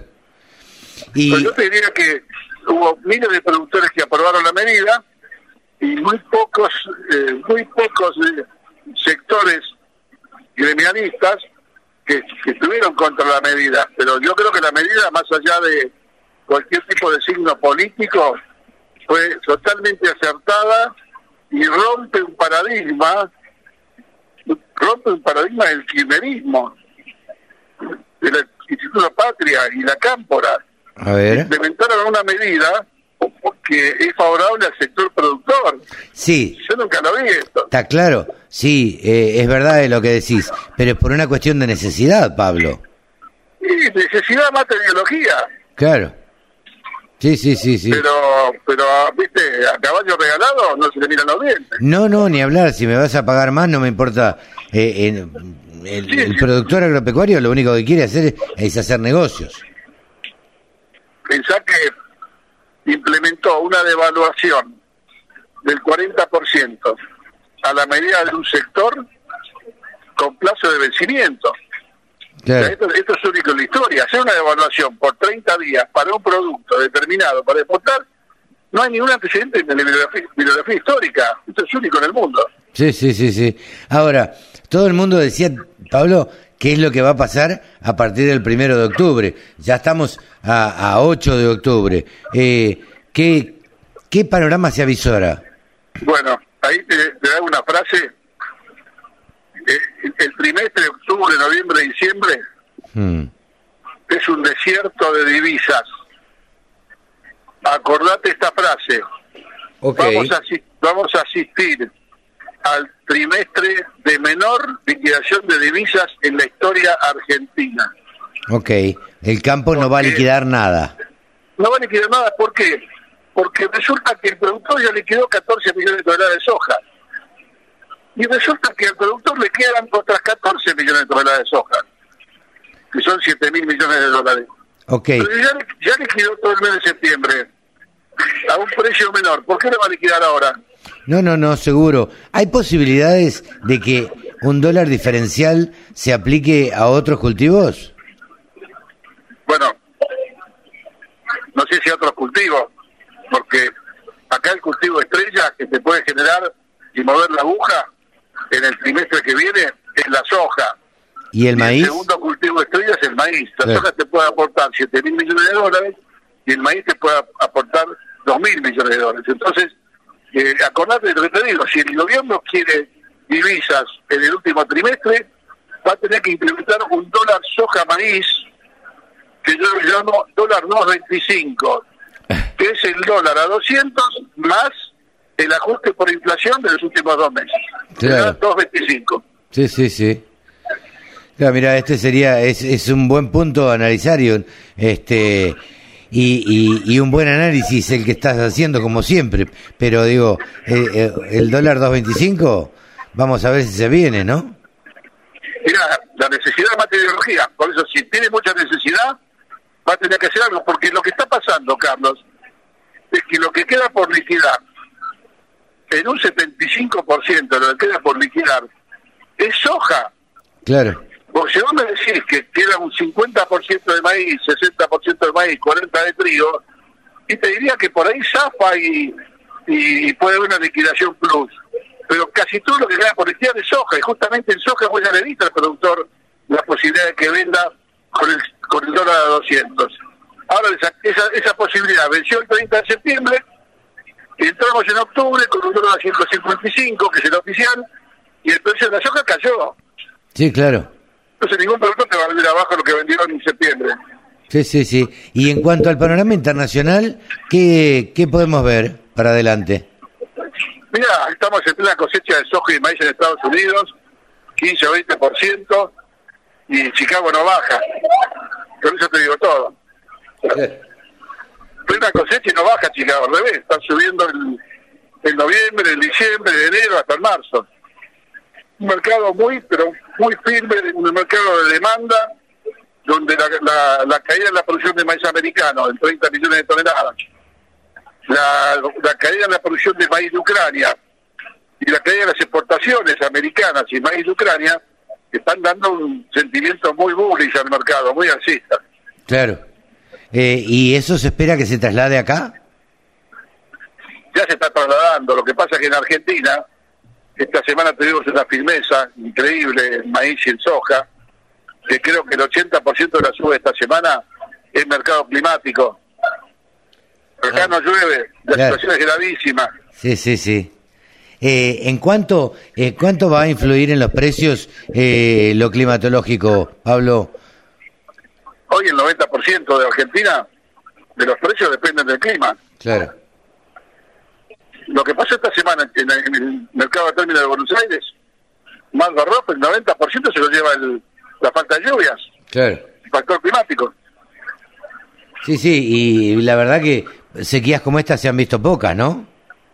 Y eh, llevamos tres años seguidos de sequía. Lo que pasa que esta sequía, Carlos, y el productor lo sabe muy bien, arranca con un otoño, con un invierno seco, sin lluvias, y una primavera seca, sin lluvias, con lo cual el perfil de humedad de los suelos es el más bajo, yo te diría, en 25 años. Sí, sí, Entonces sí. la situación es muy grave, porque si no te llueven 50 milímetros por semana, vos no podés recomponer la humedad de los suelos. No, de ninguna manera, claro. Y así es difícil eh, sembrar cualquier, cual- lo que sea. Totalmente. Por eso te digo que estamos en un weather market argentino que te ve el impacto en Chicago, que se va a sumar al weather market brasilero, que también tiene problemas, que le falta lluvia. Pero yo te diré que cuando termine la cosecha de maíz y soja en Estados Unidos, recién ahí Chicago se da vuelta, los operadores de Chicago se van a dar vuelta y van a ver, ah, a ver qué pasa en Sudamérica, y hace cuatro meses que no llueve. Claro. Ahí puede haber un impacto alcista en los commodities. Sí, sí, sí, sí, totalmente. Pablo, muchísimas gracias como siempre. Gracias a vos, Carlos, y saludos a toda tu audiencia. Buen fin de semana. Adiós. Pablo Adriani, el gurú de los periodistas agropecuarios, analistas de mercados. la radio del campo. Única emisora con programación 100% agropecuaria. Una productora agropecuaria de Adelia María. Reina Basqueto, ¿cómo te va? Buenos días.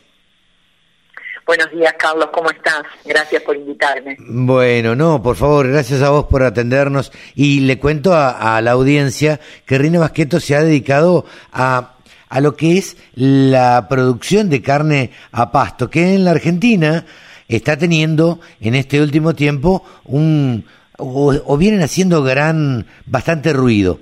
Eh, antes que nada, eh, para, para situarnos un poco y para entrar en tema, Rina, eh, primero y principal, ¿cuál es la diferencia entre la carne criada a pasto y la carne criada podríamos decir, en forma convencional, aunque convencional sería que la vaca coma pasto, ¿no? sí, bueno, sí, tal cual. Eh, eh, bueno, hay como como toda una onda de, de la carne de, de feedlot hoy, ¿no? Que es otra propuesta también en Argentina y en el mundo, pero también, y como bien lo decís vos, dentro de lo que es carne a pasto, hay otras variantes. Antes este, la carne a pasto era la carne en pastoreo extensivo, es decir, los animales pastando a campo abierto, que estaban siempre comiendo en los mismos lotes eh, y bueno y esto provocaba eh, el tema de, la, que se iban perdiendo algunas pasturas, el pastizal se iba degradando, los suelos también, porque obviamente los animales desarrollaban un hábito selectivo, o sea, comían la pastura recién brotada y se la volvían a, a comer cuando volvía a brotar y entonces esto producía eh, se, agotaban las pasturas, no, no se podía preservar una pastura nunca con, con ese manejo, y entonces, bueno, obviamente el animal iba eligiendo qué comer, que siempre era lo más tierno, el más verde, y se iban este de alguna manera, eh, bueno, oxidando los otros pastos más, más viejos, más duros, que, no son tan buscados, y eso generaba, eh, bueno, un empobrecimiento también de los productores, porque esos animales se venían abajo, no había pasto siempre, en los inviernos, eh, bueno, no, engordaban lo que debían, eh, volvían a levantar o a repuntar en verano, y estas carnes eran carnes a veces un poco más eh, duras, más firmes, animales de más dientes, una grasa mucho más amarilla. este otro concepto en carne a pasto tiene que ver con el pastoreo racional regenerativo, y el pastoreo racional consiste en manejar tiempos de ocupación y descanso de los animales en las parcelas, ¿sí? O en los potreros. Okay. Entonces, bueno, justamente esto genera que el animal come, generalmente eh, la pastura empieza su rebrote a los tres días, o sea que en estos casos el animal eh, come y se va, eh, siempre antes de esos tres días, a veces son horas, en unas dos horas, por ejemplo, en nuestro caso acá, que tenemos parcelas de 1,25 hectáreas, con a veces 700 animales en cada parcela. ¿Cuántos animales? Traslado. Y, mm, hace un cálculo, hoy por ejemplo tenemos unos 700 animales rotando en parcelas de ese tamaño. Ajá. Porque son altas cargas instantáneas donde el animal entra, desarrolla un hábito contrario al que yo te decía recién, en este caso es un hábito voraz, come todo por igual, incluso las mal llamadas malezas, por eso prescindimos del uso de agroquímicos, este, porque no son necesarios en estos sistemas.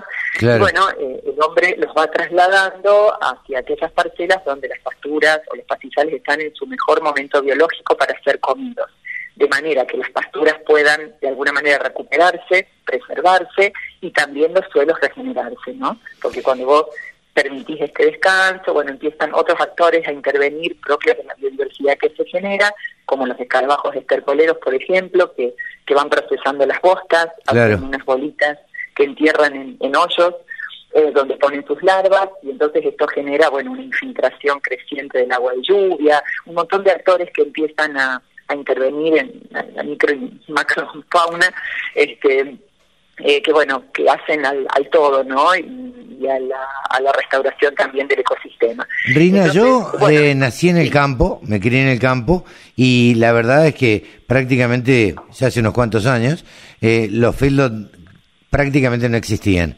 Eh, lo natural era que las vacas pastaran y estuvieran siempre en el mismo lote o se la fuera pasando de lote, pero no con, con esta carga que vos me decís. El nombre de pastoreo racional viene de ahí, de, de derrotar las pasturas, de, de, llevar un control. el raciocinio de usar el raciocinio, o sea, de usar eh, la materia gris, digamos, para administrar el pasto a los animales, considerando todos estos aspectos que yo te decía, ¿no? Se prioriza primero suelo, después planta y después animal. Y no porque el animal no se priorice, al contrario, sino que ante la toma de decisiones, lo que primero cuidamos es el suelo y las pasturas, convencidos de que eso es lo que va a generar más pasto y por lo tanto bienestar animal. Eh, en estos sistemas los, los animales siempre comen pasto en cantidad y en calidad, el pasto nunca falta, así sea invierno o verano, porque en verano, bueno, tenemos el pasto que, explota en esta zona por las lluvias y en las épocas de invierno tenemos la reserva de, rollo de pasto propio. Acá el, el, pasto excedente, digamos, o se le da boca, o se hace rollo, o se lo, se lo tritura y se lo deja caer al suelo para darle de comer a la pachamama. O sea, el pasto se aprovecha siempre y el pasto se aprovecha siempre, me estabas diciendo, Reina. Eh, puede ser que ustedes no desaprovechen en ningún, en ningún tiempo el, el, pasto, el suelo o, o, lo que la naturaleza provee, ¿no? Así es, así es, Carlos. El pasto se aprovecha siempre o se le da boca porque esto es lo que permite la recuperación de las pasturas. Este, comerlas implica reiniciar el ciclo, ¿no? Eh, y que, y que justamente, bueno, la energía vuelva a la raíz y se inicie nuevamente el proceso.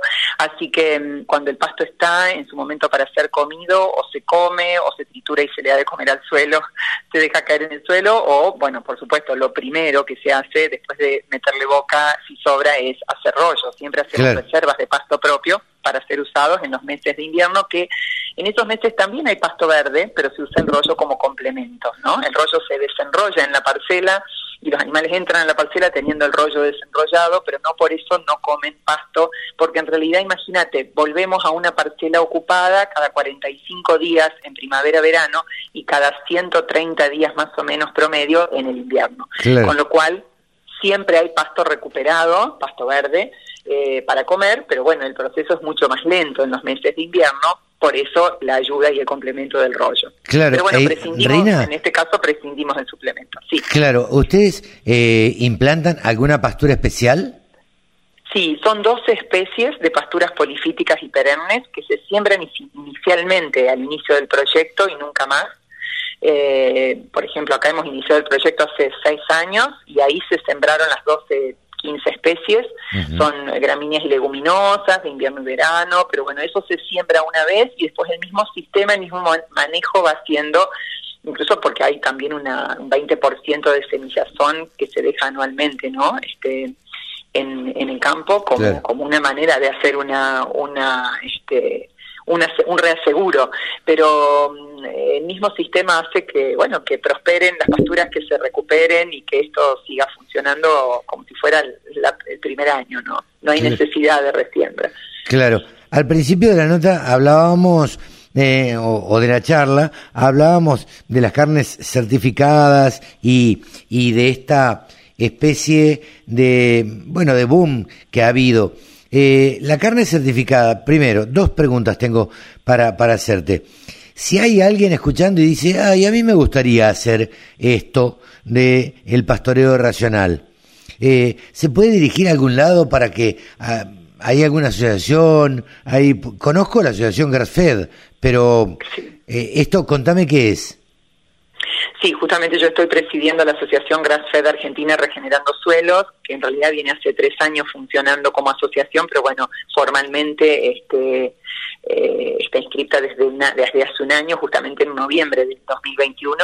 Y, y, bueno, reúne a productores, a comercializadores, a interesados por el tema de la carne a pasto bajo estos sistemas productivos de pastoreo racional, regenerativo del suelo, y es bien federal, o sea que hay productores y interesados de todo el país. Estamos también, somos miembros de la Asociación Mundial eh, de Ganadería Sostenible. Y bueno, esto tiene que ver con tener un lugar para, eh, para reunirnos, para capacitarnos, para proyectarnos eh, estamos pensando en, esto de, bueno, ocupar algunos espacios en, la toma de decisiones sobre la ganadería argentina, que de hecho eso está ocurriendo. Hemos sido invitados por la sociedad rural, por la Mesa Argentina de Carnes Sustentables, por el INTA, por CREA, eh. O sea, en realidad esto es muy bien visto, esto de que los productores estén eh, uniéndose bajo este otro concepto de, carne a pasto, ¿no?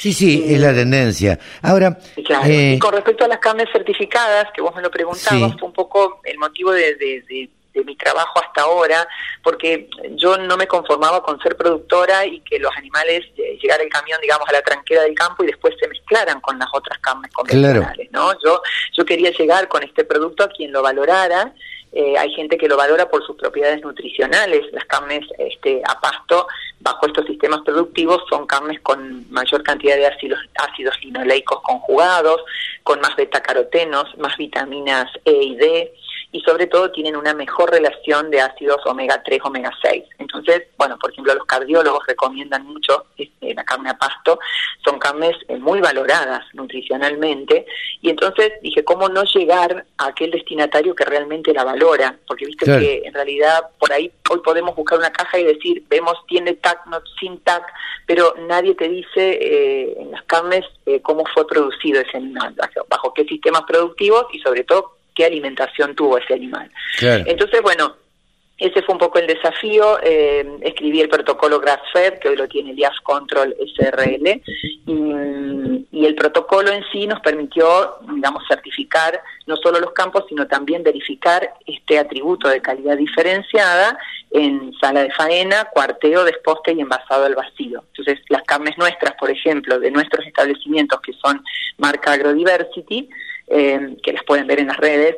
Nosotros, en el caso de estas carnes, por ejemplo, tienen una marca que está, digamos, eh, el etiquetado obligatorio que, que fija Senasa, pero también tienen un QR donde ahí visibilizamos el establecimiento productivo del cual provienen esas carnes, cuáles son las certificaciones de ese productor. En nuestro caso tenemos triple certificación orgánica, grass-fed, y EOB, que tiene que ver con medir indicadores de regeneración de suelos, eso también está verificado y medido. Ah, bueno, y además, y además subimos al QR el informe de verificación grass-fed que se hace en, la planta frigorífica, primero en faena y después en la etapa de producción, ¿no? O sea, el animal entra a modo de media res y sale hecho paquetito. Entonces, ese envasado al vacío que evita la contaminación en traslados, en la heladera de tu casa y demás, tiene una información que le permite este, saber sobre ese producto que consume eh, eh, tanto el consumidor final, el del mundo, porque son carnes que también se exportan, el de la gastronomía argentina o del mundo, es decir, el que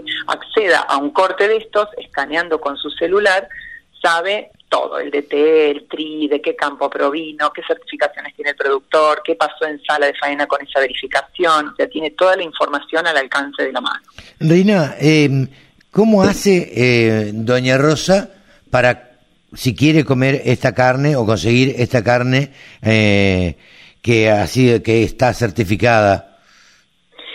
Sí, bueno, em, lo estamos haciendo hoy todavía de manera, digamos, privada. Hay tres o cuatro emprendimientos en el país, marcas de carne a pasto. Em, en el caso de las nuestras, por ejemplo, es contactar por una por un WhatsApp que, digamos, en la página de Instagram está, Agrodiversity.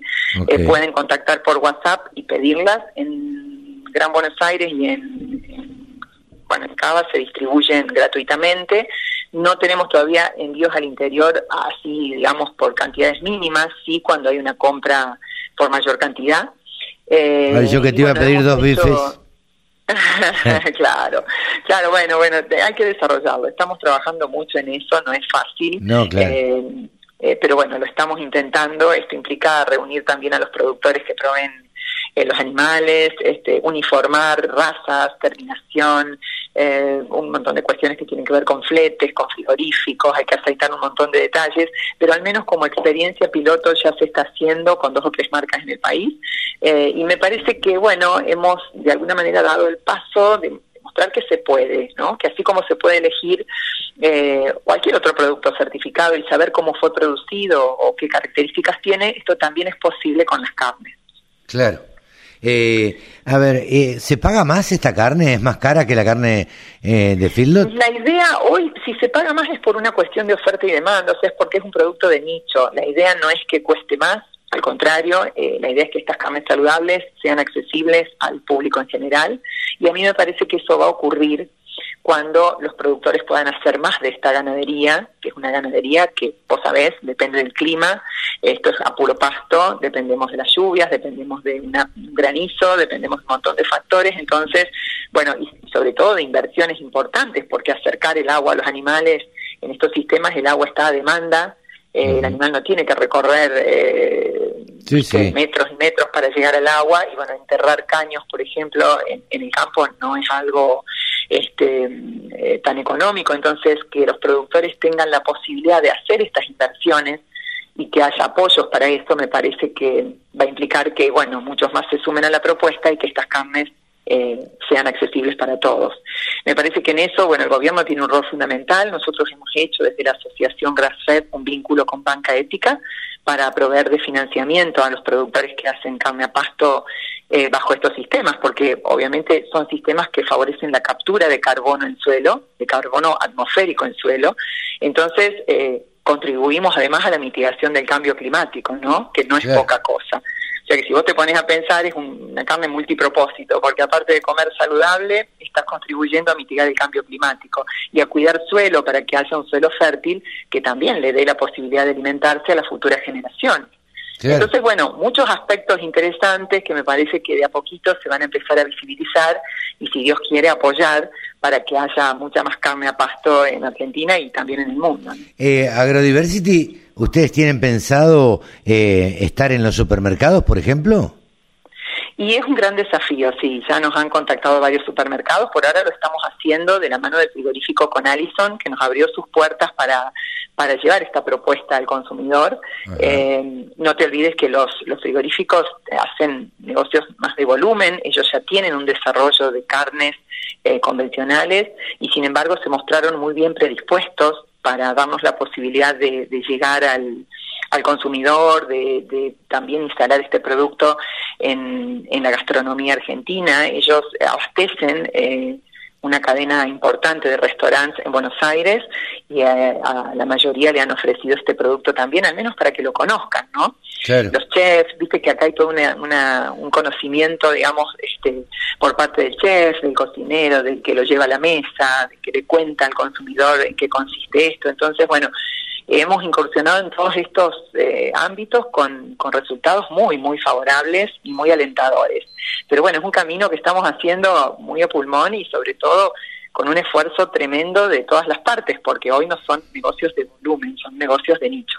Claro. Es, digamos que es un especial, y esto no es, no, Es un, no es un commodity. Claro, seguro, seguro. Nombraste al principio el certificado orgánico, Grassfeed y EOB. ¿Qué es EOB?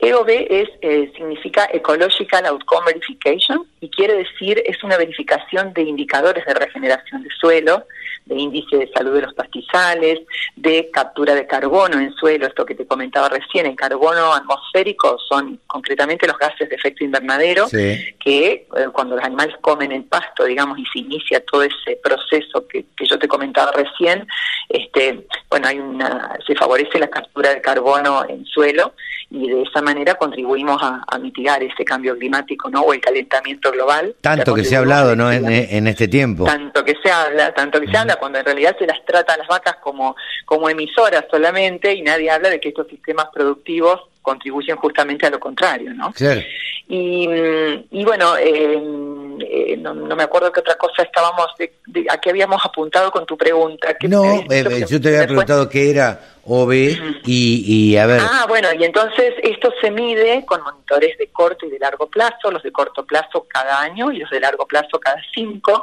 y en, el, en los de cinco años se mide carbono, nitrógeno y densidad. Y en los otros se van viendo un montón de indicadores que te van guiando eh, en el proceso de la regeneración, como para saber realmente ir autoevaluándonos, a ver si realmente estamos contribuyendo o no año a año en este proceso de regeneración del suelo, que es tan importante, ¿no?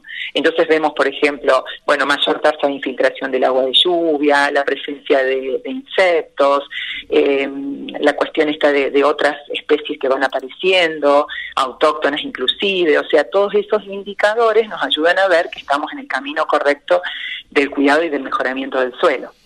Eh, o sea que uno que me estás convenciendo y me voy a hacer fanático de, de la carne eh, certificada o de carne a pasto. Eh, Así es. ¿Cómo, la distingo? sos un protagonista activo, sos un protagonista activo del cambio climático, este, Sí, sí. consumiendo estas carnes. Yo las produzco y vos las consumís. así ¿Cómo, que, bueno, cómo la distingo? A ver, voy al ¿Cómo la supermercado y suponiendo que estuvieran las dos en la misma en general góndola. dicen, en general dicen grass fed, que es eh, con dos S y una Sí. sola E, grass fed, o dicen, o tienen un QR y, y ahí te dicen, este, te dan esta información, pero lo ves en las redes, en la difusión, te dicen carne a pasto, carne de pastizal, algunos hablan de carne de pastura. Sí. Eh, sí, hay maneras de identificarla en general, está identificada con alguna etiqueta este, o algún sello. ¿Es más rica? QR. Y bueno, ¿qué te puedo decir yo? A mí me parece que al saber que es más saludable hasta pareciera que es más rica. En mi caso la noto muy sabrosa y muy tierna, porque a diferencia de lo que se comentaba siempre de la carne a pasto, que era más firme, que tenía una grasa amarillo fuerte, estas son carnes eh, con un- una grasa apenas este, color crema, eh, con su buen engrasamiento, su buen marmoleo y muy sabrosas, con un sabor muy muy concentrado y sobre todo, bueno, muy palatables, ¿no? Claro. La verdad que son exquisitas. Eh, Así que Rina, ¿están exportando? sí, ¿Se están sí, exportando estamos estas carnes? exportando, sí, sí, estamos exportando. Primero lo hicimos a través de la cuota Hilton, eh, se vendía en realidad como, como carne, digamos, este, por, el, por la vía o el canal Hilton, pero hoy notamos que hay un montón de, de nichos contactándonos y no necesariamente de Europa, eh, gente muy bien predispuesta, por ejemplo, la, eh, qué sé yo, el mundo árabe tiene ya toda esta filosofía del consumo consciente del animal, de honrar el animal, ¿no? Ellos tienen una faena. Bueno, ejemplo, ellos tienen la certificación halal, ¿no? Claro, halal, kosher, nosotros también hemos enviado con esa certificación, eh, porque la piden con esa certificación, entonces, por ejemplo, piden grass-fed halal. ¿Sí? Claro. Pero ellos valoran esto de comprar muchos cortes, de honrar al animal haciendo un consumo consciente y responsable, porque la mayoría de la mayoría de lo que hay recorrido en el camino de la exportación tiene que ver con cuatro o cinco cortes y todos piden los mismos, que Claro. son los que en general pedía el cupo o la cuota Hilton, ¿no? Y ahora lo que estamos viendo es que hay países, por ejemplo, que ya piden 18 cortes, 23 cortes, hay siete que hoy no pueden salir del país por, por esto de, bueno, de la, la restricción del gobierno, Sí. pero por ejemplo el asado se podría mandar sin hueso, o sea, va todo sin hueso, lo que es exportación, pero incluso el asado se podría mandar sin hueso, y la verdad que es un producto muy, muy valorado, este, y me parece que con el tiempo, insistiendo en esto del consumo consciente y responsable, vamos a lograr instalarlo en, en otros mercados. Bien, la verdad que hemos aprendido, yo siempre digo que estamos en constante aprendizaje, lo hablábamos fuera de micrófono hoy, eh, eh, la verdad que me encantó charlar con vos, eh, a disposición la radio del campo para lo que necesiten, eh, Bueno, para lo que Carlos. necesiten difundir, para lo que necesiten, digo, comunicar, estamos para eso, eh, siempre decimos que, que somos la radio más federal, eh, porque bueno, porque llegamos a todo el país y hoy por a través de internet, bueno, este, a, a todo el mundo diríamos. Eh, Rina, muchísimas gracias por esta charla con la radio del campo.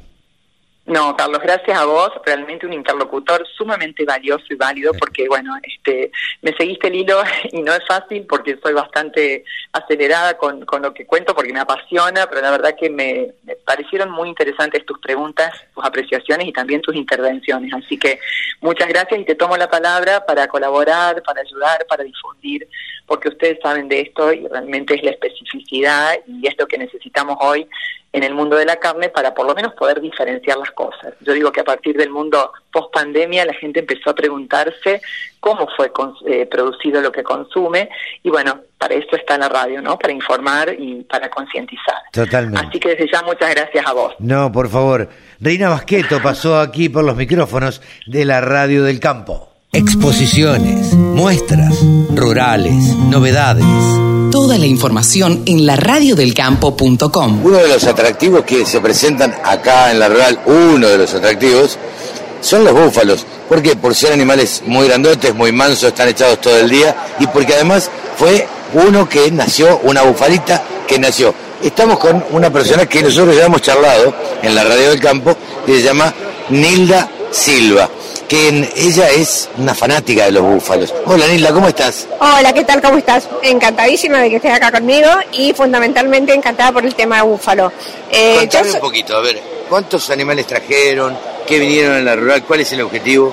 bueno, el objetivo principal es la difusión, Ok. eh, que la gente conozca y el segundo es comentar qué nos brinda el búfalo. Primero que no es una competencia con el bovino, sino que es un adicional más para la ganadería argentina. Se da en campos que generalmente no el bovino sufre muchísimo o no da y el búfalo sí se adapta perfectamente.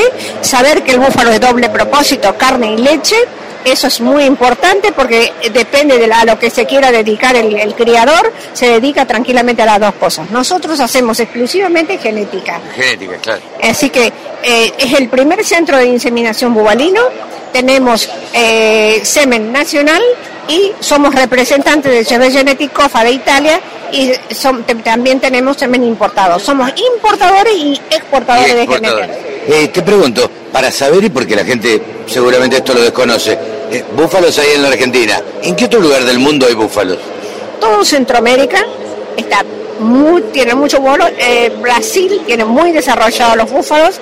Colombia, Venezuela, son países eh, top con el tema de búfalo en nuestra zona, hablando, ¿no? Sí, sí. Si no, por supuesto, ya tenemos la India, Pakistán y toda esa zona para los colmurra. Y bueno, el Mediterráneo, que es un patrimonio italiano, la raza mediterránea. Y la mozzarella, que la auténtica es de leche de búfala, es una de denominación de origen. Es decir, que toda mozzarella es de Italia como el champán es francés. Ah, mira vos. Eh, te hago... Sí, No, perdón, pero quería decirte que con todas las búfalas se puede hacer mozzarella. Claro, sí, sí, sí, Ah, no exclusivamente. Claro. Eh, eh, te hago esta pregunta. Eh, ¿Cuántos años hace que venís a la rural? Mira, vengo desde el 17, después hubo el tema del el impasse de la pandemia Claro. para todo el mundo, eh, y ahora volví de nuevo. Eh, hemos venido con, ya habían pasado mínimo 18 años que no venían búfalos a Palermo, dicen que antes había, yo lo desconozco porque en aquella Claro. época no sé, No estaba con los no estaba, estaba- vivía en la ciudad de Buenos Aires y no, tenía la menor idea de los búfalos. Es, es más, yo conocí los búfalos de una, Claro. de prepo, digamos. Eh, conocí los búfalos ya criándolos. Claro. Así que me metí de lleno a estudiar, a leer, a investigar, a acercarme a las universidades eh, y, por supuesto, a leer mucho y convivir con ellos. Porque el tema que todos tienen que saber es que yo vivo en el medio del campo con los búfalos. Sí, sí. Vivo y convivo con ellos. Convivís con los búfalos. Ellos, yo vivo su, su hábitat y ellos viven en mi hábitat. ¿Cuál es, qué, qué experiencia te deja Palermo? ¿Qué, a ver, ¿cuál es tu experiencia acá? ¿Tuviste consulta? ¿La gente viene pregunta? Contame un poquito. Eh, primero, la primera experiencia que tengo en Palermo, que bueno, para mí no es nuevo, yo soy una persona sociable y sé hablar con todo el mundo y eh, trato de explicar lo más posible según la, lo que la persona me, me- me pide, ¿no? Cuando es un medio, trato de explicar de esta manera como vos me estás preguntando. Ahora, cuando hay personas que totalmente no saben qué es, les trato de explicar la especie, el porqué de los cuernitos y fundamentalmente me gusta explicarle a los niños. Explícame el porqué, el, el porqué de los cuernitos. Bueno, el porqué de los cuernitos, porque el, por ejemplo, que tenemos de la murra, quiere decir en hindi, espiral, es decir, a medida que tienen los años van enroscando el cuernito. Y la mediterránea tiene un va para atrás y gira un poquitito al final. Eh, es un- una característica. Y un poquito son morfológicamente también un poquito más diferentes. Los burras son más redondos, como si fueran, parece, aparentemente, qué sé yo, yo digo es un salchichón y el otro un queso barra, porque los otros son como más cuadraditos, pero ambos son muy carniceros y muy lecheros. Llama la atención que no tengan pelo. Eh, Bueno, en realidad ellos están prolijados, pero generalmente son mío peladitos, sobre todo en verano quedan bien pelados Bien y regulan muy bien la temperatura con el agua.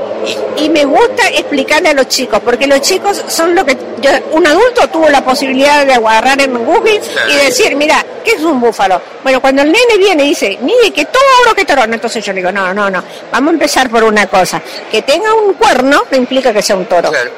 Porque puede tener un cuerno y ser una Sí, vaca. claro. Bueno, bueno, O una entonces- hembra. o una hembra. Entonces empezamos de ahí. Entonces yo les explico y me, me gusta darle esa didáctica porque me, me- me encanta que los chicos eh, aprendan eso. No solamente del búfalo, sino saber que no un cuerno no, no identifica el sexo. Contame de esta preciosura que nació al otro día que llegó. Bueno, se llama Giuseppina. Eh, Giuseppina ya es una tercera sangre italiana, es nieta, la, la mamá es nieta de Caesar, hija de Tore y ella es hija de Blastar. Esos son tres toros top italianos y eso me- un buen. Tiene un pedigree muy bueno, ya tengo el resultado del ADN, ya vino acá la, este, el centro genética de la, la rural, así que ni bien nació se le sacó el pelito y obviamente siempre dan 10 porque yo tengo un cuidado pero al máximo, son de inseminación siempre. Y bueno, y la otra cosa es decirle a la audiencia que bueno, nuestros cambios hoy económicos no están muy buenos que digamos y bueno, si queremos comprar en euros este, es como que no, sé qué, es un poco... difícil. Se pone complicado, vamos a decir, eh, como escalarlo a la Concagua. Entonces hay semen nacional, que son hijos de esos mismos toros. Sí. Así que... son descendientes de, esos toros originales y, y puros de pedir. Exactamente, son hijos de esos mismos toros, así que bueno, pueden ir al establecimiento, conocer los padres, los hijos, la progenie que tiene, mira, esta es la mamá, este es el papá, mira, esta es la hija que me dio, fíjate cómo transmite su... Es decir, que están comprando, no solamente están comprando una caja, cuando vos compras una caja muy bonita, porque el toro está bonito, quiere decir que vos compras el biotipo.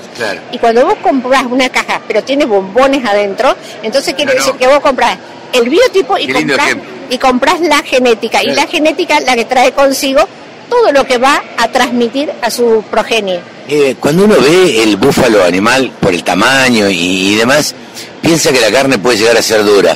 ¿Cómo es la carne de búfalo? Bueno, la carne de búfalo no, no precisamente es dura, son animales longevos, viven hasta los 20, 25 años. Obviamente te comer una, carne de un animal que tiene 15 años, seguramente no va a ser blanda.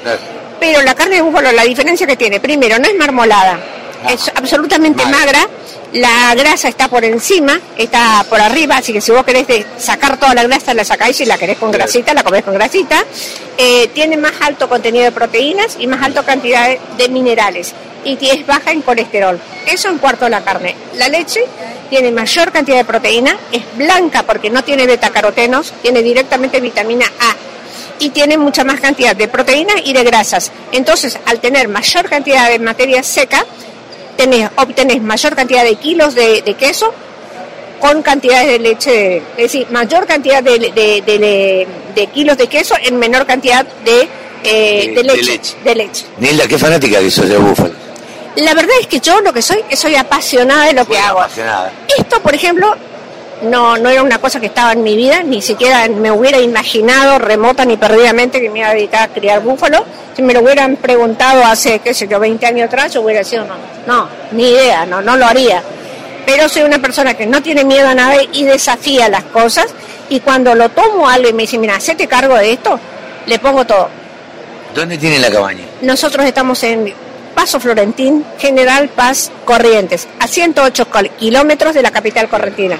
Así que están invitadísimos y a los que les interesa ver los reproductores y ver lo que es una mansedumbre en vivo y en directo en el medio de la laguna o del campo, donde sea, o golpeándome las puertas de los galpones, ahí está. Bueno, y si se quieren enterar también te pueden seguir en redes sociales, porque sos muy activa en redes sociales. Trato de, de, que es la, el único medio, porque como yo no tengo dinero para hacer publicidad, que es la verdad, nosotros somos una empresa familiar, netamente familiar, eh, entonces sí, me pueden seguir en, búfalo, en Instagram, Búfalos María Nilda Silva, así de simple. Ponen Búfalos María Nilda Silva, que es mi nombre, y ya está. Y te van a encontrar. Y me van a encontrar. Eh, Nilda, muchísimas gracias por charlar con la radio del campo. Encantadísima y fue un placer. Siempre es un placer porque la prensa es la que me ayuda. Vamos a seguir charlando y vamos a seguir hablando de búfalos porque digo, a mí me interesa difundir esto que son tan lindos y que una raza que uno no está acostumbrado a ver. Claro, eh, y es una especie noble una especie noble y que nos puede, muy noble, muy noble y nos puede brindar mucho, muchas cosas todavía a los argentinos. Suerte, Nilda. Muchas gracias. Escucha la radio del campo en tu celular. Bájate la aplicación. Es re fácil. Y hasta aquí hemos llegado, Sevita. Hasta aquí hemos llegado a una edición más, a un programa más de Nuevos Vientos. En el campo, Carlitos. Así es, señor. Aquí por la radio del campo, señora. Aquí nos encontraremos el sábado que viene y haremos otro programa como nos gusta hacerlos a nosotros. Chau, Cevita, nos despedimos. Cada un abrazo para todos los trabajadores rurales de Suya. Sí, señor. Chau.